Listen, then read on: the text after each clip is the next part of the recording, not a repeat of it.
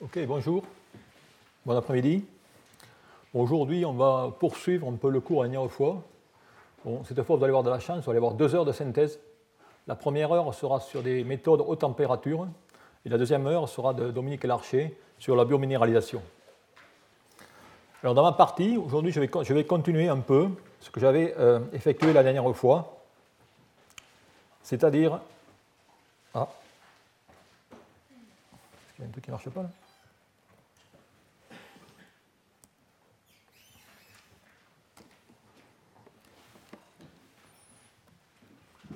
priori, les slides ne se passent pas. Hein. Dominique, tu n'as pas un passeur de slides? Tu n'as pas un passeur de slides? Euh...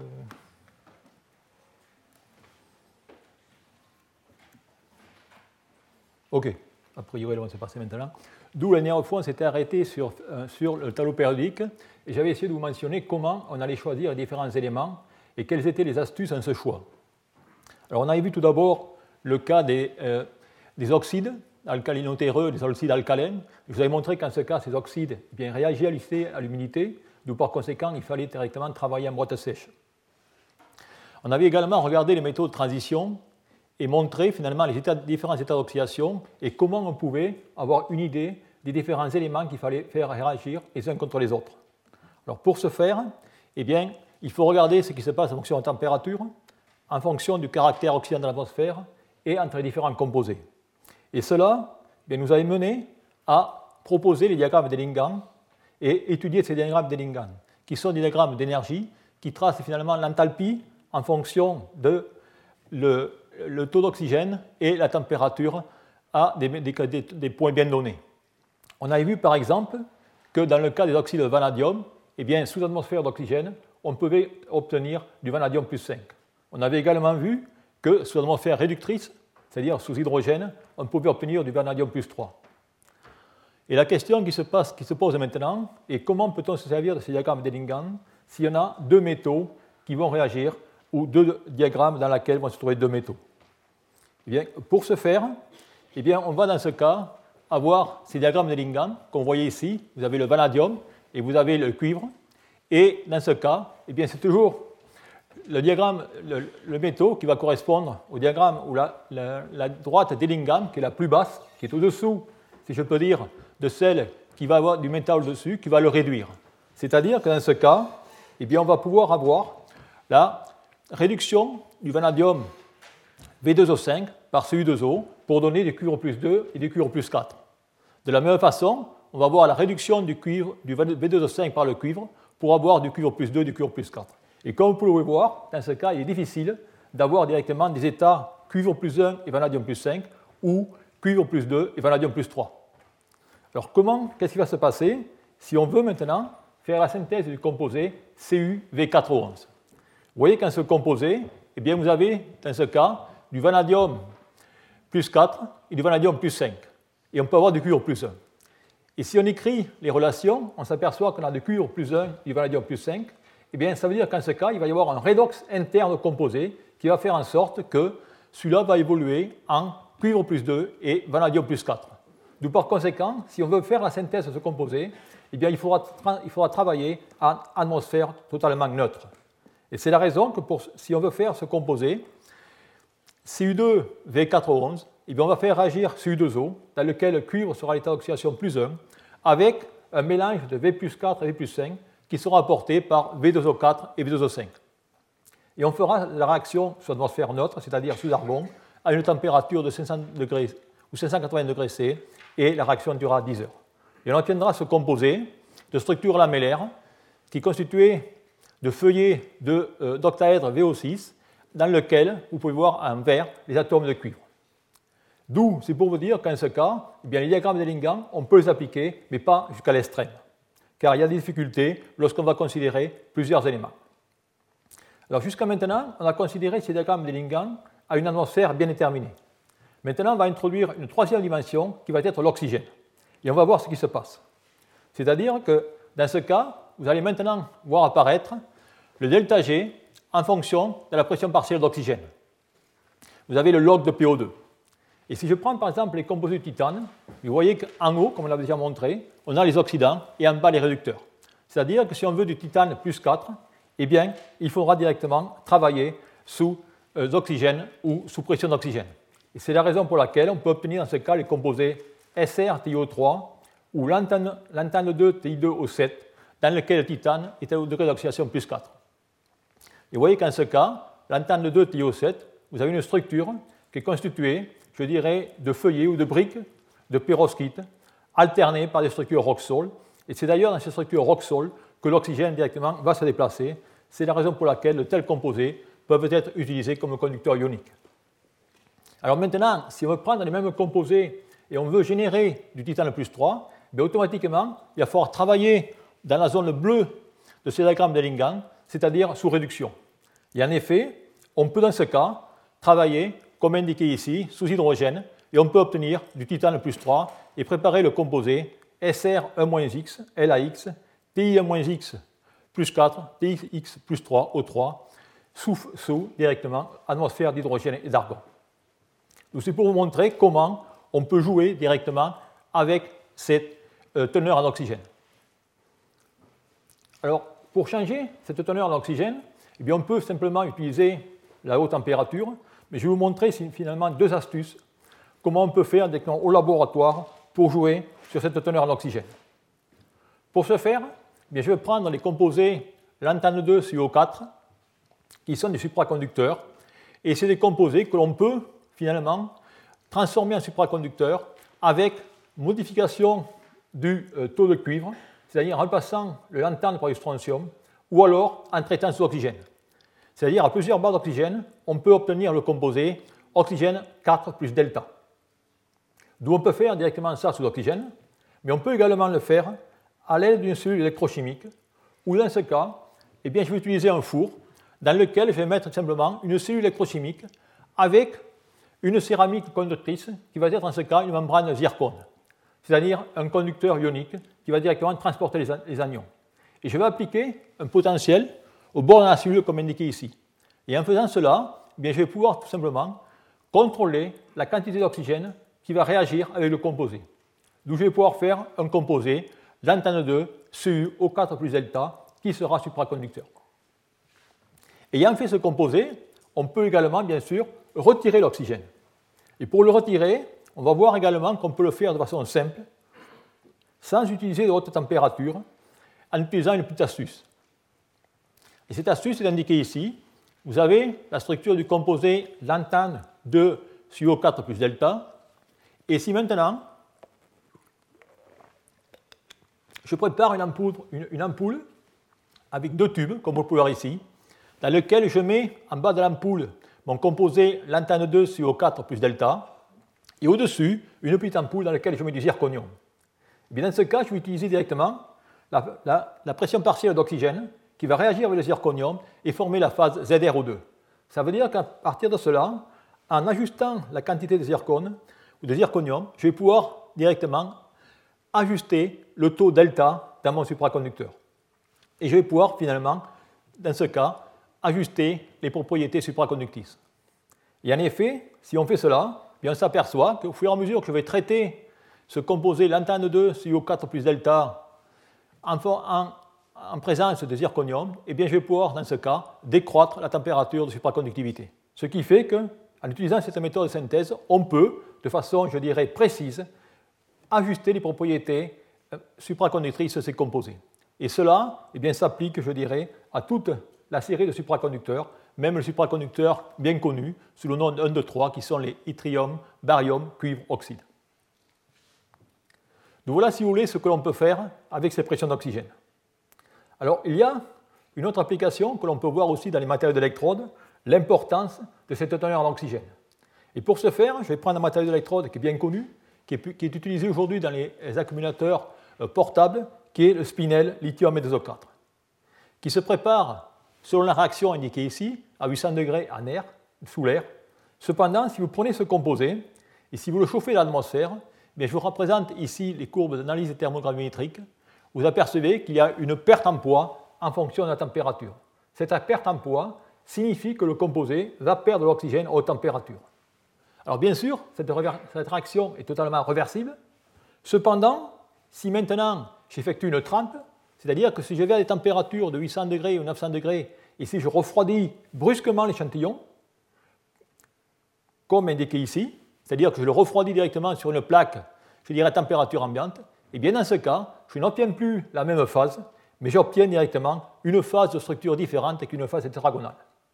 Et cela pour vous montrer que dans certains composés, eh bien, on peut ajuster finalement le taux d'oxygène selon les taux de refroidissement. Et bien sûr, pour la petite histoire ici, mon taux d'oxygène va être diminué, mais ça veut dire qu'il va y avoir un redox interne dans lequel du manganèse plus 4 va être réduit à manganèse plus 3, pour bien sûr balancer la charge électronique. Voilà, le genre de jeu que l'on peut, faire avec ces différentes sortes de composés. Une autre application que l'on peut regarder, qui se, passe également aux températures, est la propriété de certains oxydes de pouvoir être réduits. Par exemple, sur ce graphe ici, je vous ai montré, ou je vous montre, l'énergie libre de réduction d'un oxyde. Vous pouvez voir ici les points en bleu, où on trouve différentes sortes d'oxydes, dont certains ont un delta G négatif, notamment le cuivre, le nickel, et ainsi de suite. Eh bien, ça veut dire qu'en ce cas, on va pouvoir chauffer le composé indiqué ci-dessus, lantane, strontium, titane, nickel, oxygène, et à 1100 degrés, sous une atmosphère réductrice, qui dans ce cas va être constituée d'un mélange de 5% d'hydrogène et d'argon, eh bien, on va pouvoir obtenir des nanoparticules de nickel. Ça veut dire que dans ce cas, le composé bien, va tout simplement relarguer du nickel métallique. Et vous voyez dans ce cas cette image de microscopie à transmission électronique qui montre les particules nanométriques de nickel. Eh bien ça, c'est tout simplement une bonne méthode pour préparer des composés qui sont très actifs au niveau catalyseur et qui peuvent être utilisés dans les piles à combustible pour, bien sûr, l'absorption et la désorption euh, d'oxygène. Donc voilà une application que l'on peut faire à ces hautes températures. Et ce qui est intéressant, c'est que finalement, toutes les réactions d'extrusion que je vous montre à haute température, eh bien, on peut également les faire à température ambiante, électrochimiquement. Et d'ailleurs, je vais reprendre un composé dont je vous ai mentionné auparavant et vous montrer qu'à température ambiante, on peut également extraire le métal d'un composé. En effet, je vous ai mentionné il y a de cela 5 ou 6 minutes ce fameux composé qui est Cu233V411, composé de structure lamellaire avec les cuivres qui sont directement entre les feuillets. Et eh bien si maintenant je fais un accumulateur ou une cellule électrochimique à partir de ce composé, comme vous pouvez le voir ici, en utilisant le lithium comme électrode négative, eh bien je vais pouvoir directement déplacer le cuivre. En effet, vous voyez ici une image de microscopie électronique. Bien, vous allez voir que si maintenant je décharge électrochimiquement ce composé, eh qu'est-ce que j'obtiens? J'obtiens une composite dans laquelle vous, apercevez les dendrites de cuivre qui sont en train de sortir du composé. Ça veut dire qu'en ce cas, je suis en train de faire une extrusion électrochimique de la même façon que ce que je faisais à haute température. Et je dirais, pour la beauté de l'histoire, eh bien c'est que maintenant, si je recharge cette électrode, eh je vais pouvoir re-entrer ce cuivre à l'intérieur de mon composé. Vous apercevez ici la structure partie M qui est identique. ça, ça, vous montre finalement qu'en jouant sur ces pressions partielles, avant sur l'oxygène, dans ce cas une pression partielle qui est traduite en potentiel électrochimique, eh je vais pouvoir directement avoir des transitions réversibles dans ces matériaux d'électrode. Et bien sûr, de telles réactions, comme vous le pouvez voir ici, peuvent être utilisées comme des électrodes de batteries à ion lithium. Alors jusqu'à maintenant, ce que je vous ai montré, c'est la possibilité finalement d'extraire, de retirer des, euh, euh, éléments métalliques de ces oxydes. Mais ce qu'on peut faire, on peut également extraire des oxydes de euh, métaux de transition. Et pour cela, je prendrai cet exemple indiqué ici. Vous avez ici un phosphate de fer dont la formule est indiquée barium Fe2 PO4 deux fois. Maintenant, si je chauffe ce matériau, comme vous pouvez voir ici, sous oxygène, à haute température, eh bien, je vais tout simplement relarguer de l'oxyde de fer Fe2O3. Et on le voit très bien si on suit le diagramme de diffraction X, où on voit un décalage des pics au fur et à mesure que cette réaction se fait. Et on peut obtenir une phase bien définie qui va contenir seulement 0,5 atomes de fer dans la structure. et dont la structure est lamellaire. Eh bien, je peux également maintenant refaire une réaction inverse et, si je peux dire, re-rentrer ces oxydes de fer dans ce composé et je obtiens le composé de départ comme indiqué ici.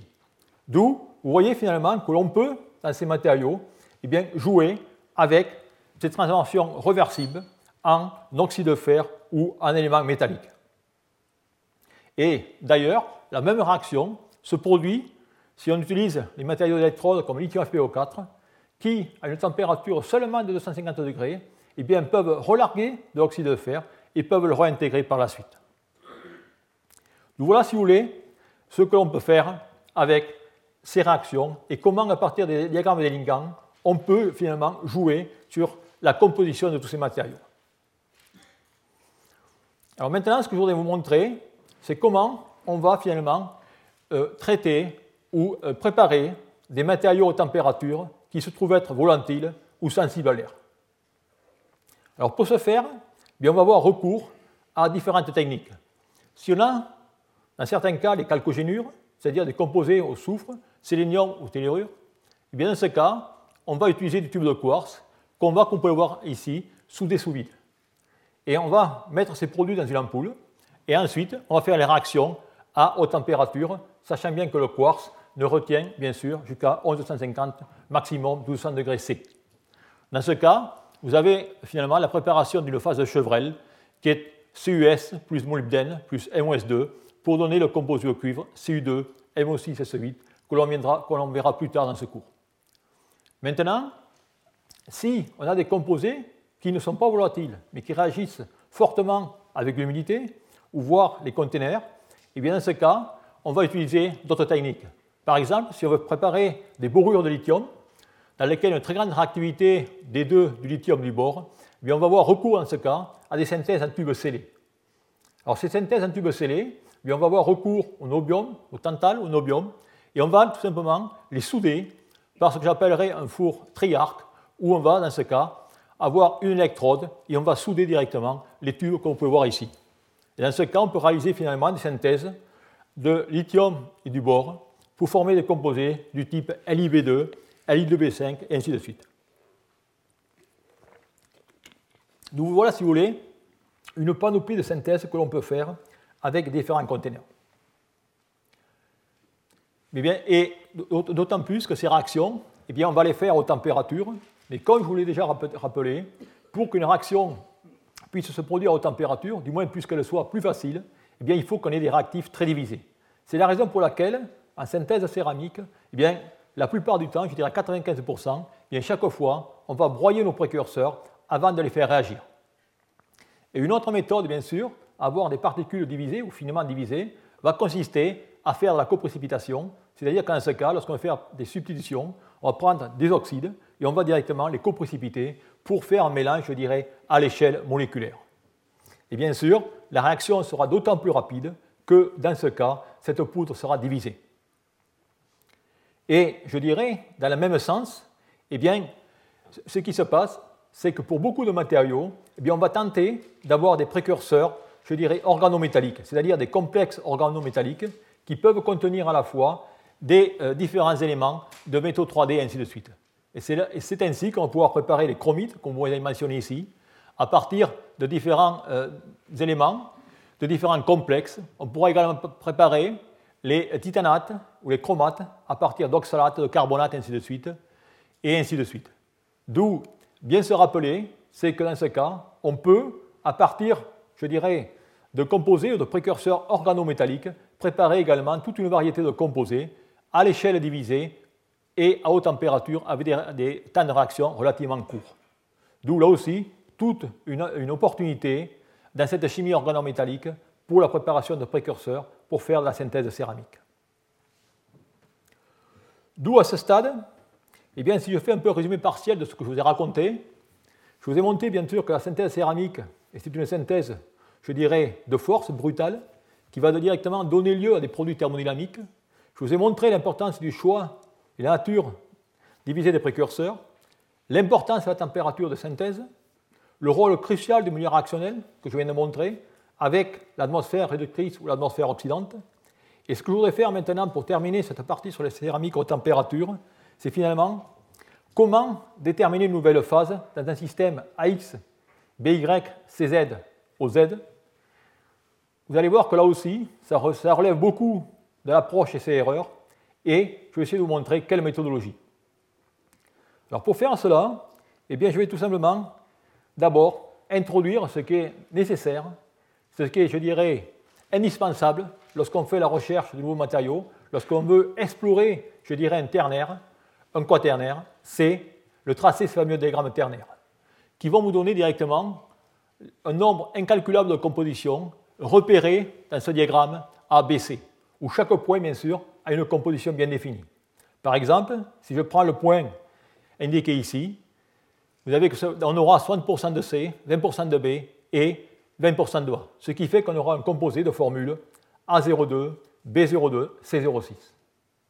OK? Là, on est dans un gramme ternaire. Mais je vous ai dit directement dans ce cas, j'ai considéré dans ce cas que les éléments métalliques, il y a l'oxygène. Ça veut dire que je suis obligé dans ce cas de mettre une quatrième dimension. Cette quatrième dimension eh bien, va m'obliger directement à définir une pyramide. Et lorsque je vais travailler avec l'oxygène, je vais être directement à des concentrations constantes d'oxygène, ce qui fait que finalement, je vais me déplacer sur un plan qui sera directement parallèle à la base de ma pyramide. D'où ce que l'on fait en ce cas, eh bien, c'est qu'on va directement projeter ce triangle sur une surface, comme indiqué ici, pour avoir ce que je dirais un diagramme pseudo-ternaire. Et c'est ce diagramme pseudo-ternaire avec lequel on va travailler. Alors bien sûr, maintenant, le rôle, c'est de comprendre et de trouver les composés intéressants ou les, les nouvelles phases à l'intérieur de ce diagramme pseudo-ternaire. Alors bien sûr, comme vous pouvez le voir ici, il y a un nombre incalculable de combinaisons et comment on va essayer de trouver la, euh, gagnante. Alors bien sûr, pour faire ces études, il faut avoir des systèmes qui en vaillent la peine, c'est-à-dire que si on trouve le matériau, il faut qu'il ait une valeur ajoutée.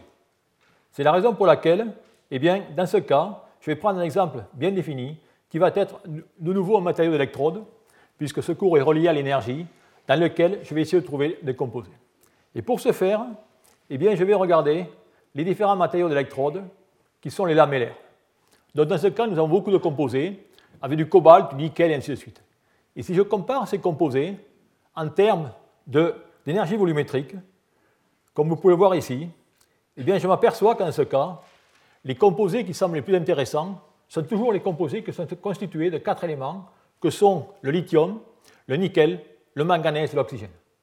D'où par conséquent, je vais tout simplement essayer d'étudier, si je peux dire, et de détailler, de, déchiffrer ce diagramme euh, quaternaire, lithium, manganèse, nickel, oxygène. Alors pour ce faire, eh bien on va avoir dans ce cas, je peux dire, lieu au recours à ce que j'appellerais la chimie combinatoire, qui est une chimie robotique, si je peux dire, dans lequel, dans ce cas, eh bien, on va tout simplement utiliser l'équation écrite en haut, dans laquelle on va utiliser directement des solutions, des compressibilités, et on va chauffer à haute température. Et pour ce faire, eh bien, on va utiliser un robot. C'est-à-dire qu'en ce cas, on va préparer des séries d'échantillons, vous pouvez voir ici, et on va varier au fur et à mesure les compositions. Et on va ajouter l'hydroxyde d'ammonium pour faire précipiter les oxydes, c'est-à-dire une réaction de coprécipitation. Et ensuite, on va chauffer à haute température pour fabriquer ces phases. Et ainsi, on va essayer, par cette méthode rapide, finalement, de, je dirais, dépouiller ce diagramme quaternaire. Alors pour faire cela, eh il faut directement préparer des échantillons avec des gradients de composition linéaires pour établir une représentation en triangle de ce diagramme. Alors bien sûr, la question qu'on a, c'est qu'on a dans ce cas des plaques rectangulaires et comment on va pouvoir directement, si je peux dire, mailler complètement ce diagramme ternaire. Eh bien, l'astuce va consister en ce cas à utiliser trois plaques rectangulaires de 6 par 6 qui vont nous permettre directement de couvrir toutes les compositions situées dans ce losange bleu.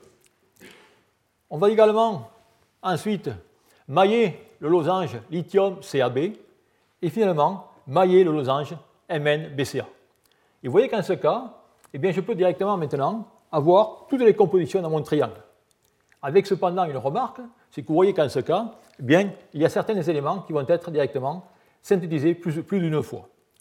C'est-à-dire qu'en ce cas, eh bien, on peut avoir 108 compositions, dont 63 sont en triple exemplaire. Ça veut dire qu'en ce cas, ils me serviront de pouvoir voir la reproductibilité, si je peux dire, de mes, expériences, et 75 sont des compositions distinctes. Et c'est à partir de cela qu'on va directement faire des synthèses. Alors, on peut faire la partie synthèse, mais maintenant, ce qui est le plus important, c'est comment les caractériser. Et pour les caractériser, eh bien, il va falloir traiter une grosse quantité de données. Et pour ce, eh bien, il va y avoir, bien sûr, euh, les diagrammes de diffraction X, d'où on va directement prendre les diagrammes de diffraction X pour tous ces différents composés. Vous avez ici l'exemple d'un composé qui est une phase unique, mais bien sûr, vous avez d'autres composés dans lesquels, dans ce cas, vous avez un mélange de phases, comme indiqué ici par ces droites rouges et bleues. Et vous voyez ici qu'en faisant tout ça, j'arrive directement à détailler relativement bien mon diagramme ternaire. C'est-à-dire qu'en ce cas, eh bien, je peux mettre en évidence des domaines de phase unique, c'est-à-dire domaines de phase spinelle et domaines de phase lamellaire. Et maintenant, bien sûr, ayant fait cela, la question de trouver quel est le matériau qui aura la meilleure performance? D'où il faut que j'associe maintenant des, des, caractérisations électrochimiques et je vais là-dessus faire des tests électrochimiques. Alors voilà directement les diagrammes ternaires résultats de cette étude. Vous voyez qu'on peut faire des études en fonction de la trempe, en fonction du refroidissement, et vous apercevez les différents domaines de spinel, de composés à structure Roxol, de composés à structure lamellaire, et ainsi de suite. Et là aussi, maintenant, il faut trouver encore les meilleurs éléments électrochimiques. Et eh bien, pour ce faire, je vais maintenant faire des tests électrochimiques, pareils, en série sur ces composés. Et vous avez ici les cyclovoltammogrammes pour déterminer les composés qui vont avoir les meilleures performances. Et eh bien, de tout ça, c'est comme ça qu'on s'aperçoit que ce domaine du diagramme, que j'ai souligné ici en jaune ou en, entouré en bleu, eh bien, va être le plus intéressant d'un point de vue électrochimique. Et c'est là que se sont révélées les fameuses phases lamellaires riches en lithium qui sont aujourd'hui utilisées comme matériaux d'électrode. Comme vous, voyez, vous pouvez voir, finalement, la quantité de travail, la labeur qui a été mise dans toute cette étude pour réussir à isoler des phases pouvant présenter des propriétés électrochimiques intéressantes et euh, pouvant être étudiées comme matériaux d'électrode. D'où, si vous voulez, voilà un peu résumé ce qu'est la méthode céramique, comment on opère et quelles sont les différentes règles pour travailler avec cette méthode. D'où maintenant, je voudrais changer un peu, rester sur des techniques haute température et poursuivre dans ce cours. En effet, je vous ai mentionné un peu le programme du cours, dans lequel vous aviez directement la méthode céramique. Et ce que je voudrais maintenant faire, c'est regarder la synthèse par autocombustion. Pourquoi? Pour la bonne et simple raison, c'est qu'on va rester encore dans le domaine de haute température.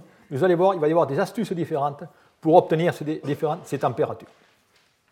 Alors pourquoi, finalement, cette synthèse par combustion?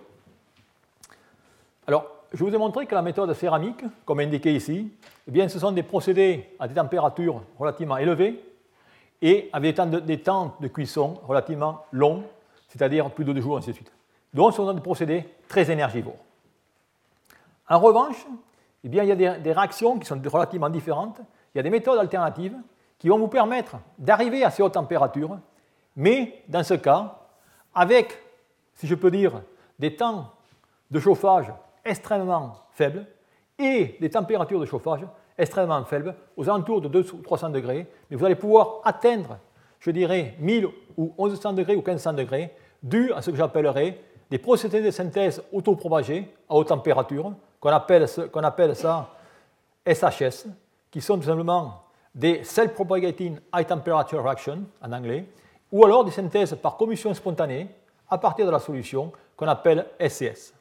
Et c'est un peu ces différentes techniques que je vais maintenant décrire dans la suite de cet exposé. Alors commençons par la synthèse autopropagée à haute température. Alors vous allez voir que là, eh bien, on va retomber, je dirais, dans des réactions qui sont connues. Je dirais, ce genre de synthèse, c'est la réaction de Goldsmith, qui date de 1893, et ce n'est rien d'autre que la réaction de la thermite. Alors là, on va être directement dans le monde des explosifs, vous allez voir. C'est-à-dire que dans ce cas, eh bien, cette réaction, la thermite, ce n'est rien d'autre que d'un mélange d'oxyde et d'un métal. Et ce qui se passe, eh bien, dans ce cas, vous allez avoir directement l'aluminium, qui le fuel, va réduire, l'oxyde de fer pour donner Al2O3. Et le delta, c'est-à-dire une réaction de cette réaction qui va être très exothermique, va pouvoir atteindre une température de flamme aux alentours de 2200 degrés. Ça veut dire qu'en ce cas, eh bien, dès que vous allez enclencher cette réaction, elle va se poursuivre par elle-même. C'est-à-dire elle est extrêmement exothermique. Il va y avoir un effet pyrotechnique spectaculaire, comme vous le voir ici. Et d'ailleurs, on peut se servir de ce type de dispositif comme grenade et ainsi de suite. D'où ça, ça a été, si vous voulez, c'était connu, je dirais, depuis pas mal de temps. Et ce n'est que, je dirais, que 100 ans après, presque, qu'un russe, par le nom d'Alexander Merzanov, a essayé d'utiliser ce genre de réaction pour synthétiser des composés. Et dans ce cas, eh bien, on va prendre tout simplement des poudres métalliques d'halogène, d'halogénure, de titane, de tantal et ainsi de suite. Et je vous montrerai pourquoi, qu'on va réagir des non-métaux et on va pouvoir préparer toute une série de composés que sont les carbures, les siliciures, les bourrures, les nitrures et ainsi de suite. Et dans ce cas, on va avoir, dans toutes ces réactions d'ailleurs aux températures, toujours pareil, on va avoir dans ce cas des euh, couples redox avec des combustibles qui seront des électrons donneurs et des oxydants qui seront des électrons accepteurs. et les réactions, finalement, on va, vous allez pouvoir les, je dirais, les lancer rapidement par de simples moyens. Alors si je regarde maintenant ces réactions aux températures et comment on va pouvoir les généraliser, eh bien, elles peuvent être de deux sortes. Elles vont engendrer un déplacement ou des réactions d'échange, si je peux dire. Comme vous pouvez voir ici, AB plus C va donner CB plus A.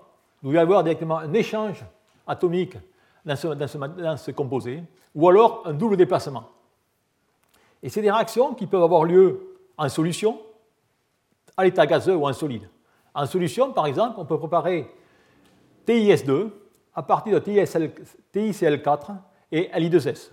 On peut préparer des nitrures, vous pouvez voir ici, à partir de l'ammoniac, et on peut également préparer, comme je mentionne, les oxydes, soit à partir du carbone, ou soit à partir de la réaction de la thermite avec l'aluminium.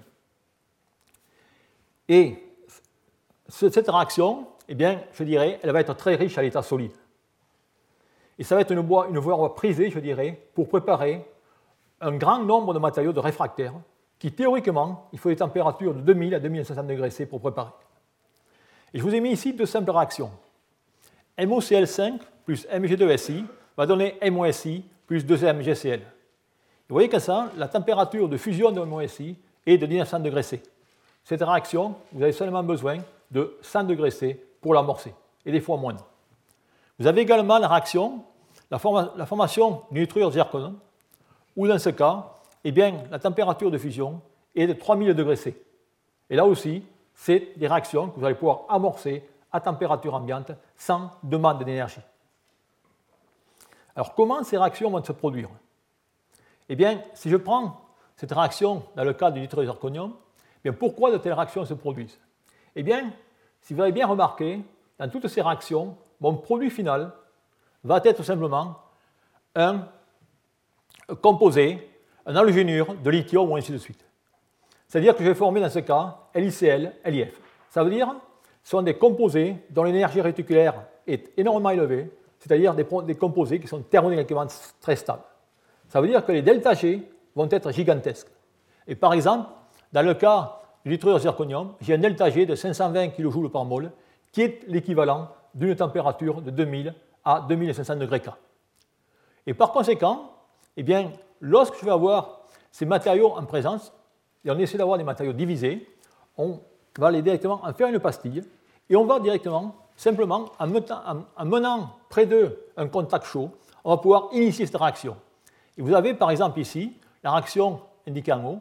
Vous apercevez que dans ce cas, vous avez au départ le mélange des poudres, et dès que la réaction est initiée, vous avez directement des points noirs qui sont du nitrure zircon qui se forment, et qui sont directement déjà dans un bain fondu de chlorure de lithium. Et ça veut dire que le chlorure de lithium est un liquide fondu qui va directement permettre d'accélérer cette réaction. Et vous voyez qu'en 60 secondes, vous avez directement formé le composé nitrure zirconium.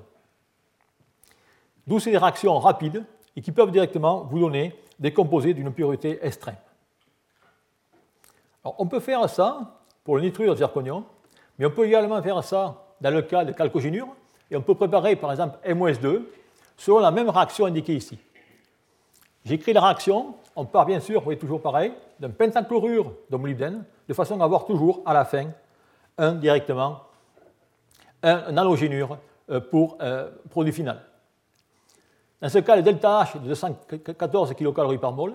Maintenant, vous faites directement ce mélange, vous faites ça en boîte sèche, dans un mortier, vous mélangez juste la main, et dès que vous mélangez, la réaction part. Et là, vous avez une caméra haute vitesse qui est en train de vous prendre les images de l'évolution de la réaction. Et vous voyez qu'après 30 secondes, vous avez un flash très brillant, et vous apercevez directement même un nuage de poudre jaunâtre. Ça veut dire qu'en ce cas, du, soufre est en train de partir. Et vous finissez par un produit final qui est un peu jaunâtre, parce qu'il contient encore du soufre excédentaire. Pour, sortir tout cela, il suffit directement de nettoyer le produit au méthanol pour sortir le reste de MOCL5, à l'eau bien sûr pour sortir NaCl, et au chloroforme pour sortir le reste de soufre. Alors qu'est-ce qui se passe dans ces réactions? Eh bien, je vous, ai tracé ici l'enthalpie en fonction de la température. Et vous voyez qu'en ce cas, on a tout d'abord la fusion du soufre, l'ébullition, la fusion du chlorure sodium qui va se former, qui va servir de liquide pour, bien sûr, augmenter la réaction, et son ébullition. Et ce qui est intéressant, c'est que dans ce genre de réaction, on peut même jouer sur la taille des particules. Et pour ce faire, eh bien, on va tout simplement ajouter un additif qui va être le chlorure de sodium. Et vous voyez que sur cette courbe, eh bien, si j'ajoute le chlorure de sodium, eh bien, je vais pouvoir maintenant baisser la température de réaction et avoir des particules de taille nanométrique. D'où cette méthode vous permet également de jouer sur la taille des particules, pas sur la morphologie.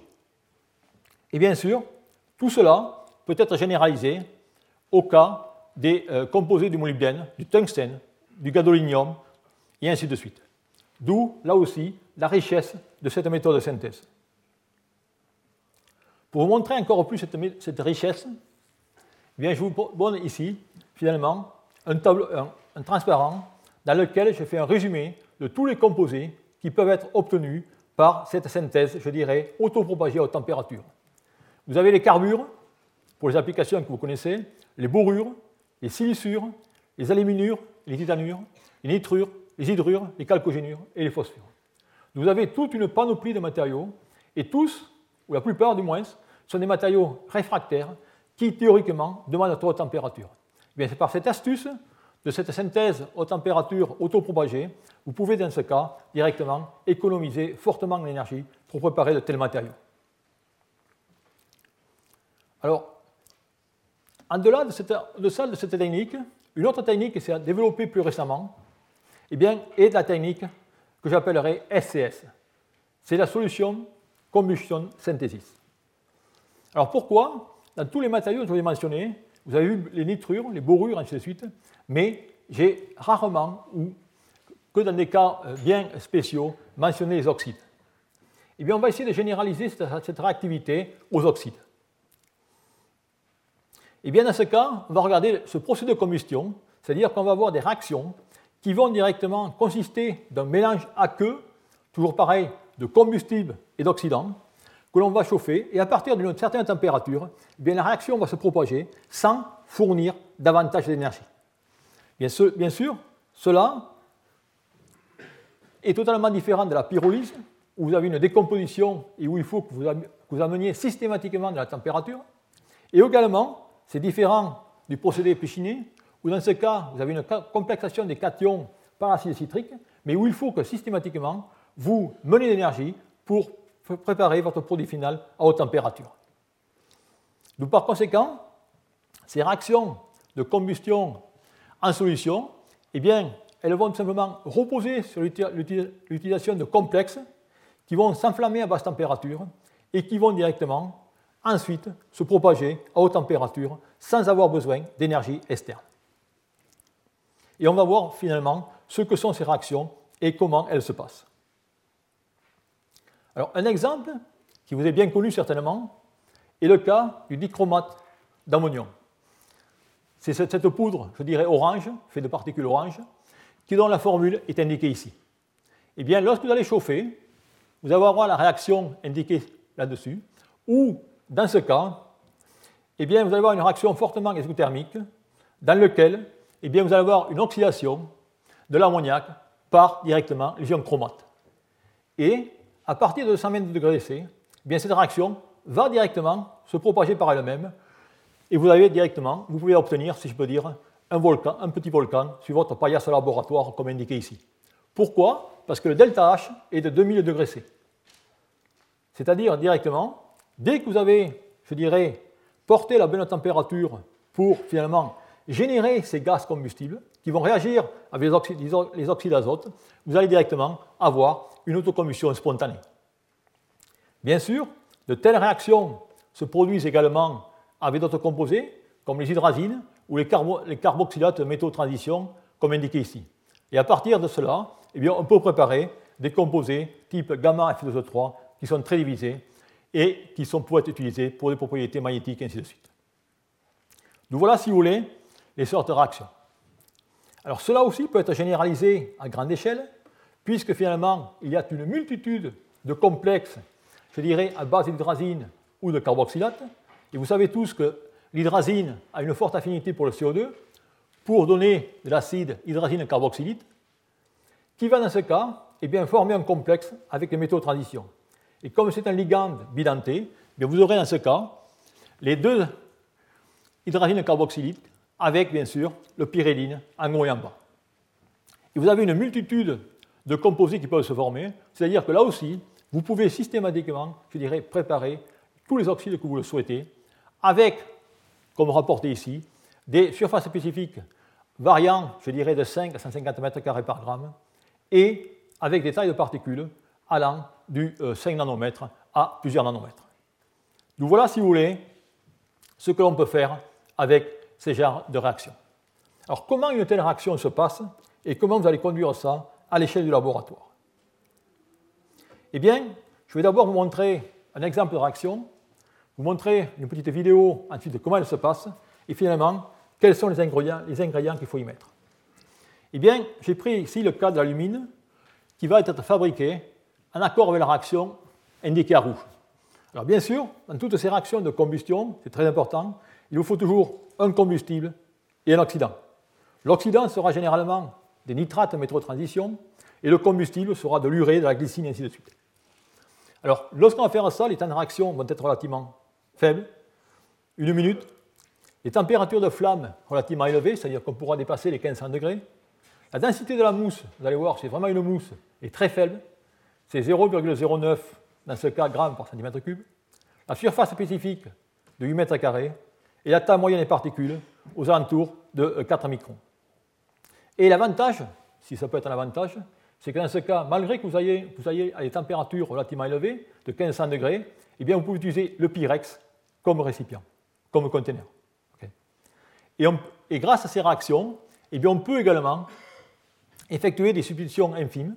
Vous avez dans ce cas des composés qu'on a dopés ou substitués par le cobalt ou l'autre comme L2O3 qui a été substitué par le chrome pour former cette couleur rougeâtre qui vous rappelle le rubis.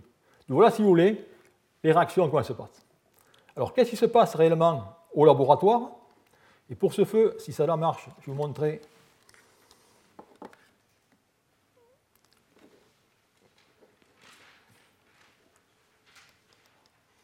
ce petit film qui vous montre directement ce qu'est une réaction de combustion au laboratoire. Alors vous avez un four, j'ai mis mes solutions aqueuses directement de matériaux, et vous voyez déjà que là je suis à une température de 200 degrés C. Vous voyez que mon liquide commence à, commence à je dirais, à buller, commence à mousser. Vous avez également des fumées qui apparaissent, et bien sûr, dans peu de temps, il va bientôt s'enflammer. Il s'enflamme, et vous voyez que la réaction maintenant, bien, elle atteint des températures de 1500 degrés, alors que la température du four est seulement à 200 degrés C. Vous obtenez ces poudres qui sont, je dirais, très divisées, mais plutôt très volumineuses. Alors, voyez directement ce qu'est une réaction de combustion. Alors, quand même, il y a quelques remarques à faire.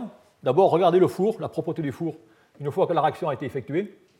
Ça veut dire qu'en ce cas, il va falloir prendre des fours, je dirais, de grande dimension. Et ces réactions volumineuses, il faut réellement réussir à contrôler toutes ces poudres.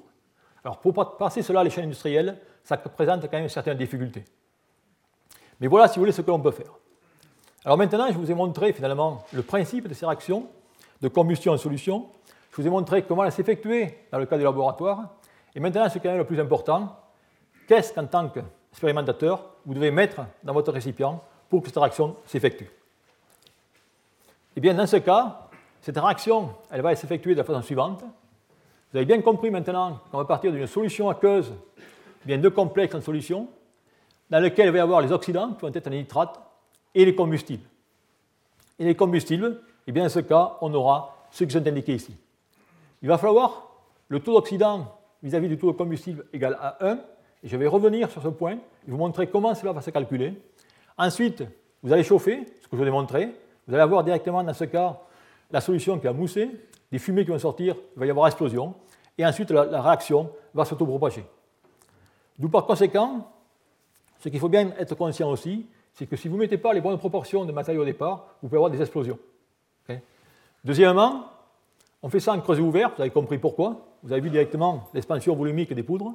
Et lorsque vous faites votre première manip, il est euh, préférable d'utiliser seulement quelques milligrammes de poudre et pas directement des grammes ou centaines de grammes. Sinon, vous allez fermer le four. Et enfin, il faut travailler sous haute pour être sûr de bien dégager les fumées et ainsi de suite.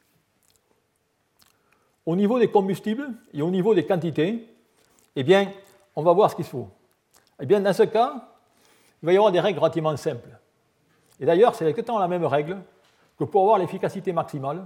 C'est comme tout simplement, là, dans les moteurs de propulsion, dans les chambres de combustion d'un moteur pour une fusée, il faut directement avoir l'efficacité maximale. Et cette efficacité maximale eh bien, va être atteinte lorsque le rapport des oxydants sur le combustible va être égal à 1. D'où il va falloir calculer cette valeur. Et cette valeur va être égale à la somme des coefficients des éléments oxydants par formule, que multiplie la valence, sur la somme des coefficients des éléments réducteurs par formule, que multiplie la valence. Alors, qu'est-ce que cela veut dire? Eh bien, ça veut dire qu'en ce cas, je vais avoir, dans mes, dans mes, calculations, les éléments oxydants ont des valences négatives, je vais les prendre négatives pour faire ces calculs, dans lesquels la valence oxygène sera égale à moins 2. Les éléments réducteurs que je vais considérer que sont le carbone, l'aluminium ou les métaux, l'hydrogène, auront des valences de plus 4, plus 3, plus 1. Et la valence de l'azote va être considérée comme étant nulle, puisqu'en ce cas, il va y avoir ni oxydation ni réduction. Donc qu'est-ce que cela me donne? Si je prends une simple réaction, celle dont je l'ai montré auparavant, si je prends le cas du nitrate d'aluminium, eh bien si je fais ce calcul, avec exactement les simples règles que j'ai mentionnées ici, j'ai tout simplement une valence formelle pour le composé nitrate d'aluminium de moins 15 et pour l'urée de plus 6. D'où par conséquent, je ferai ma réaction avec un rapport molaire de 15 sur 6, c'est-à-dire 2,5. Et si je fais ça, eh bien, j'aurai directement un delta H de 294 kcal par mol, ce qui me permettra directement d'atteindre une température de flamme de 1300 degrés C et de préparer mon composé. Donc voilà, si vous voulez, la façon dont on va faire ces réactions. Alors, il y a bien sûr plusieurs types de combustibles. Les combustibles, comme on peut voir ici, eh bien, il va y avoir l'urée, il va y avoir la glycine, il va y avoir l'hexaméthylène-tétramine, la carbohydrazine, et ainsi de suite. Alors, ce qu'il faut voir, eh bien, c'est que les sources dans, tous ces combustibles, eh bien, il faut tout simplement des sources carbone-hydrogène pour que, bien sûr, la génération directement de molécules de CO2 et de H2O qui vont libérer de la chaleur. Il faut bien sûr que tout, également, euh, ces euh, combustibles puissent former des complexes avec les cations pour être bien mélangés en solution, pour avoir une bonne solution aqueuse. il faut également, ce qui est très important, c'est que les produits de décomposition de ces combustibles, qui sont, vont être basés sur la base d'azote, de carbone ou euh, d'hydrogène, NH3 et ainsi de suite, puissent directement, je dirais, réagir avec les oxydes d'azote NOx pour directement produire finalement la flamme de ces réactions. Et c'est grâce à cela que l'on peut avoir ces différents types de composés. Et bien sûr, il va y avoir certains combustibles qui vont être plus appropriés à différents types de, composés. C'est la raison pour laquelle, eh bien, euh, dans le cas, je dirais, de euh, l'alumine, on va utiliser l'urée. Dans le cas de la zircone, on va utiliser directement la carbohydrazine et ainsi de suite. Et la glycine dans le cas de TiO2. D'où bien savoir que dans ce cas, il va y avoir de nouveau une spécificité entre les combustibles et les familles de matériaux d'oxyde qu'on va, vouloir préparer. D'où, si on applique ce genre de réaction, comme vous le pouvez voir ici, eh bien on va dans ce cas pouvoir préparer une quantité infinie de composés. Et je vous fais directement un listing de tous les composés, de tous les oxydes qui ont pu être préparés dans la littérature à partir de ces différents oxydants. Vous voyez qu'en ce cas, l'oxydant est toujours le nitrate, et également à partir directement du combustible qui est indiqué ici. Euh, qui est ici. Et vous voyez qu'en tous les cas, eh bien, on peut tenir des matériaux avec des tailles et, je dirais, des, euh, des dopages, ainsi de suite. Alors, ce qui est bien, important ici, c'est qu'on pouvoir jouer sur la taille du matériau, mais on ne pourra pas jouer sur sa morphologie. Et c'est très important, car on a toujours pareil, une méthode brute, brutale, dans laquelle on ne peut pas directement jouer sur cette morphologie. D'où voilà, si vous voulez, à peu près décrit ce que l'on peut faire avec ces réactions de combustion. Donc, je voudrais terminer en vous donnant simplement quelques exemples d'application de ces matériaux, toujours pareil, dans le cas des matériaux d'électrode. Le premier exemple que je vais prendre est toujours ce fameux matériau d'électrode qui est très connu, qui est ce fameux composé lamellaire que vous utilisez dans vos accumulateurs portables, qui est les composés lithium CO2, dont je vais mentionner l'aspect, euh, je dirais, synthèse avec diagramme quaternaire euh, il n'y a pas longtemps. Et voilà les matériaux qu'on veut synthétiser. Bien dans ce cas, je vais utiliser toujours pareil des oxydants, qui vont être des nitrates. Et puisque j'ai trois composants, bon, ce n'est pas un problème, je vais utiliser directement du nitrate lithium, nitrate de cobalt, nitrate de manganèse, nitrate de nickel. Je vais tout directement pouvoir complexer tout ça en solution aqueuse, avoir, je dirais, un mélange homogène que je vais pouvoir par la suite faire réagir avec un combustible qui, dans ce cas, va être la glycine. Je fais les calculs, et en faisant les calculs, vous apercevez qu'en ce cas, eh bien, pour avoir, je dirais, équilibré mes différentes valences d'espèces oxydantes et d'espèces réductrices, eh bien, il va me falloir, dans ce cas, un rapport 3 en termes de mol de glycine pour mol de lithium nitrate et bien sûr de, tous les nitrates. Ayant fait cela, eh bien ensuite, on fait la réaction comme indiqué ici, on met au four, à 500 degrés, j'obtiens une mousse, et la réaction eh bien, va se directement se produire et se poursuivre à 500 degrés. On, a, on obtient le matériau final, dont la structure est indiquée ici. C'est un matériau, je dirais, homogène, avec une taille de particules, je dirais, relativement faible, de quelques nanomètres. Et vous pouvez voir dans ce cas que le temps de réaction n'a pas dépassé une minute.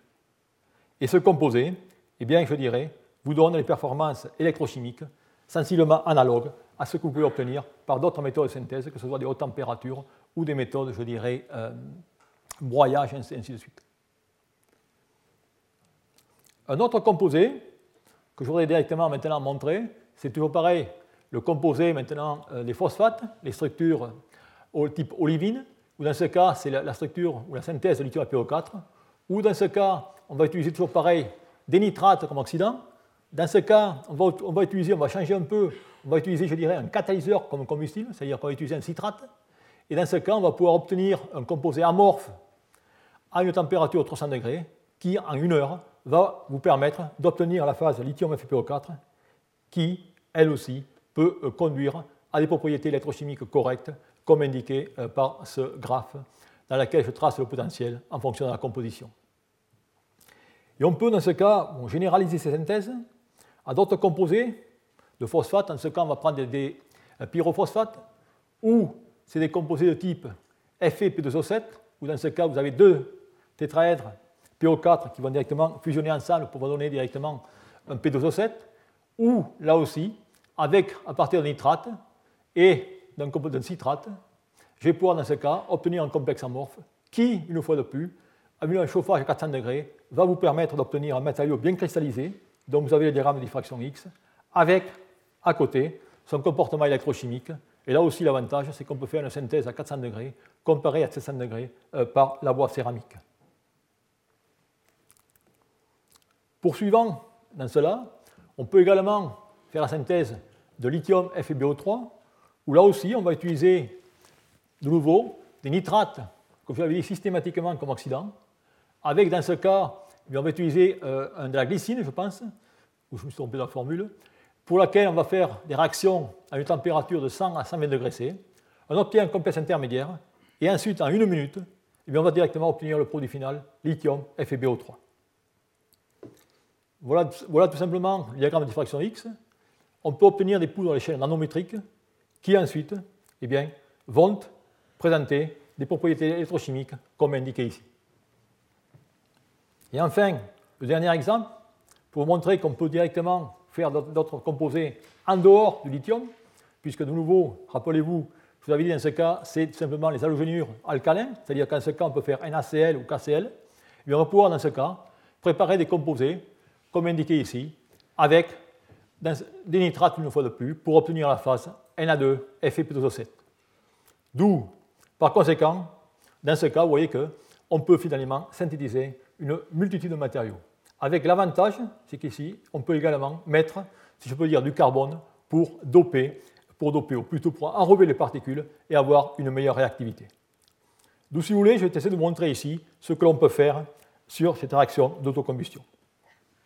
je voudrais terminer quand même par conclure en disant, finalement, qu'est-ce qu'on peut retenir de positif ou de négatif sur ces réactions d'autocombustion, ou ces réactions finalement SHS ou SCS. Ce qui est clair, ce sont des méthodes peu énergivores par, rapport aux méthodes céramiques. Ce sont des méthodes rapides, puisqu'il faut quelques minutes, voire plutôt que quelques heures pour les méthodes céramiques. On peut obtenir, j'espère que vous êtes convaincus, une grande euh, variété de matériaux, que ce soit des nitrures, des borures, des chalcogénures, des oxydes, et ainsi de suite. Et malheureusement, dans ce cas, une fois de plus, cette synthèse, comme vous avez pu le voir, est une synthèse, je dirais, brutale, c'est-à-dire qu'on obtient toujours les produits thermodynamiques. Et on ne pourra jamais s'arrêter sur les produits cinétiques, comme on verra, ça sera l'avantage de la chimie douce.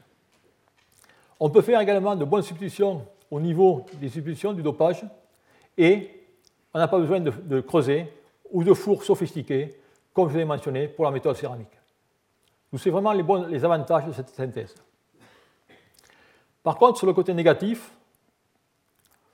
malgré ce que les papiers semblent prédire, c'est que les composés qu'on obtient ne sont, pas, ne sont pas toujours homogènes. Il faut souvent des recuits pour avoir directement des, euh, des, matériaux performants. De plus, ce qui est un désavantage, notamment pour des applications dans le domaine des électrodes, c'est qu'on a des matériaux peu denses. Vous avez vu, on obtient des, mousses, des poudres, des matériaux volumineux. D'où par conséquent, il va y avoir une étape de compactage lors de la mise en forme des électrodes et ces matériaux sont vraiment euh, trop divisés.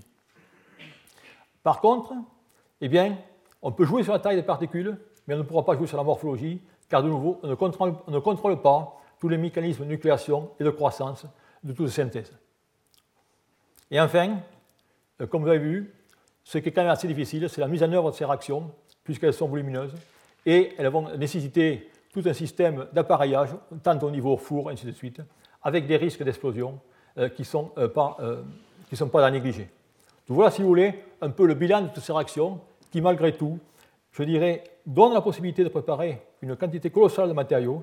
Et c'est la raison pour laquelle, si on regarde finalement, je dirais, la pénétration de cette méthode de synthèse dans le domaine de la synthèse inorganique, on s'aperçoit, j'ai ici tracé le nombre de publications en fonction du nombre d'années, et vous voyez directement une croissance exponentielle de cette technique au niveau du laboratoire. Donc voilà, si vous voulez, un peu, pour conclure ce que je voulais dire sur cette fameuse synthèse haute température par réaction SHS et CSS. Merci pour votre attention.